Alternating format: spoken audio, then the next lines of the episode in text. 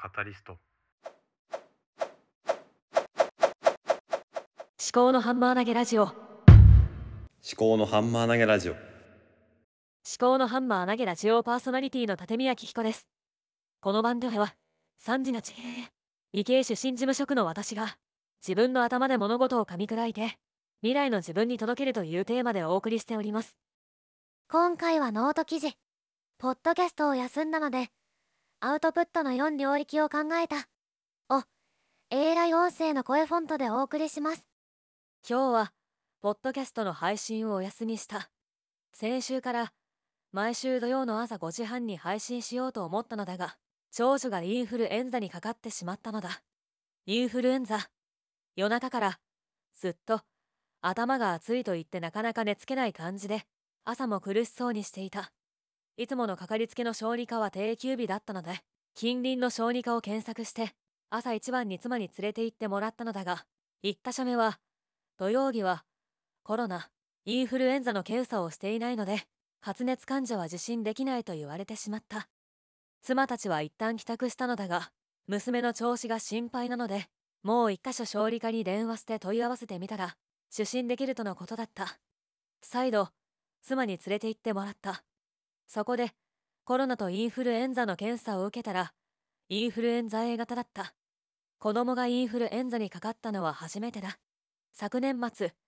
コロナにはかかったのだがその時はほぼ無症状だった。インフルエンザも症状に個人差があるのだろうが随分と辛そうが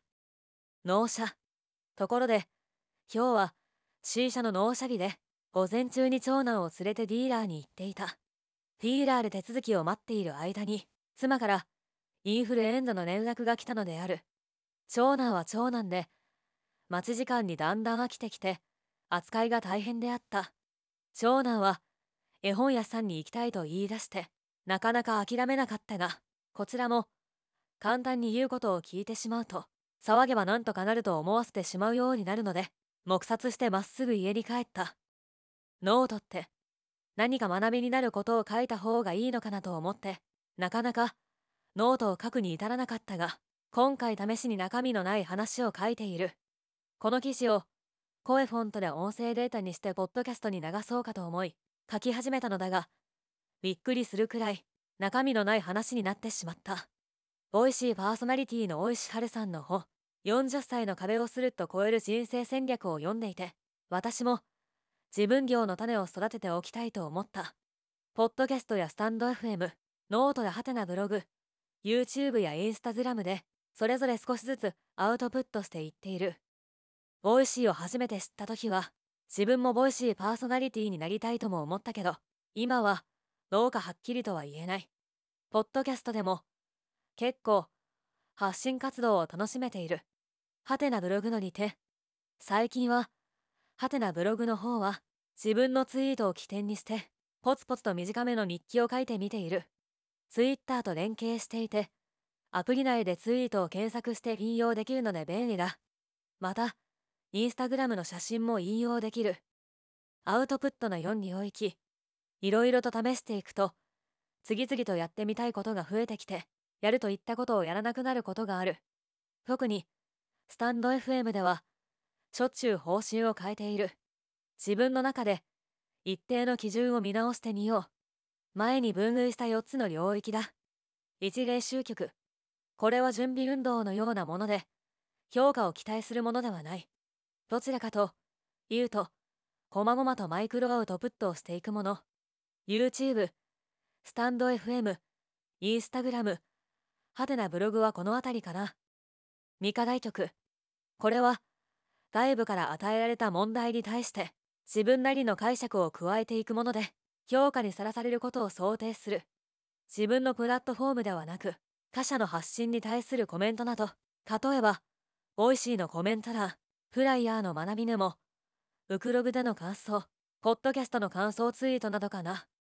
三自由曲。これは自分が好きなものでかつ外部に対して積極的に発信していきたいものだ。他者にとっても一定の価値があると信じるものだ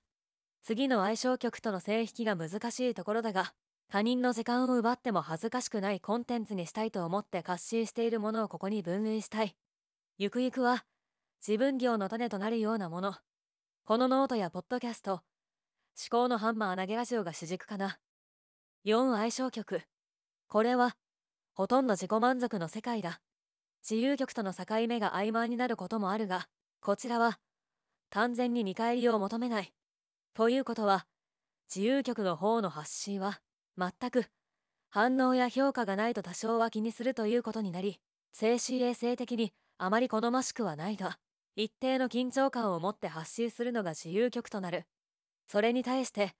この相性曲では、自分が好きなものを、自分の好きなように発信する。私の場合はお猿のジョージだな。関連エピソード。結構前の考えなので、今回のノートの内容を訪れている部分もあるかと思いますが、発想の原点となったポッドキャストエピソードをどうぞ。領域と証言は同じ意味で使用しています。やっぱり違うかも。と、ここまでで公開しようとしたところ、なんか違うような気もしてきた。発信手段ごとに分かれている面もあるけど、その中でも、どんな話題に対して発信するかで、それぞれの中で、さらに4領域があるかも。ノートでも、お題に沿って記事を書くこともあるかもしれない。この場合は、課題曲になるのかも。また、よくよく考えてみると、曲というものそのものを作り出す場合もある。作曲である。その意味から考えると、自分で物事を書き始めたり、話し始めたりするものは、4領域の他の作曲というカテゴリーに属するのかもしれない。課題曲は、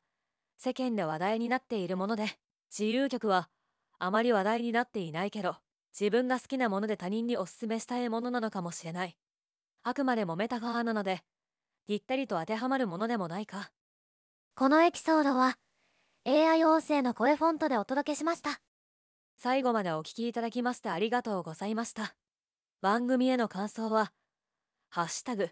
考のハンマー投げ味を、とつけてツイートしてください。番組概要欄に、メッセージフォームへのリンクも用意しています。この番組を気に入っていただけましたら、ポッドキャストアプリで、フォローやレビューをしていただけますと、励みになります。ではまた。えっと、ここまで声フォントをお届けしたんですけども、と先週新コーナー始めるって言ってあのいきなり次の週でやめちゃうのも情けないのでまあ、昨日土曜5時半にできなかったんですけども、まあ、とりあえず、まあ、ポッドキャスト。今週は、まあ、推しはポッドキャストですね。ポッドキャストっていろんな人がいていろんな作品があっていろんな工夫がされていてすごくこう面白いんですよね。あの何て言うのかな。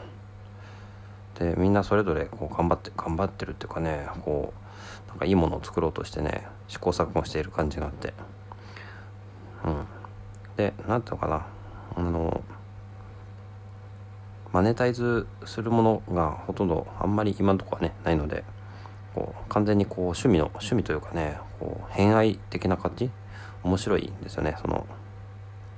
何ていうのかなこう自分のいい意味で自己満足で作られてたりもするんでいろんな面白い番組あれば私にも教えていただけると嬉しいです。はい。では改めてではまた。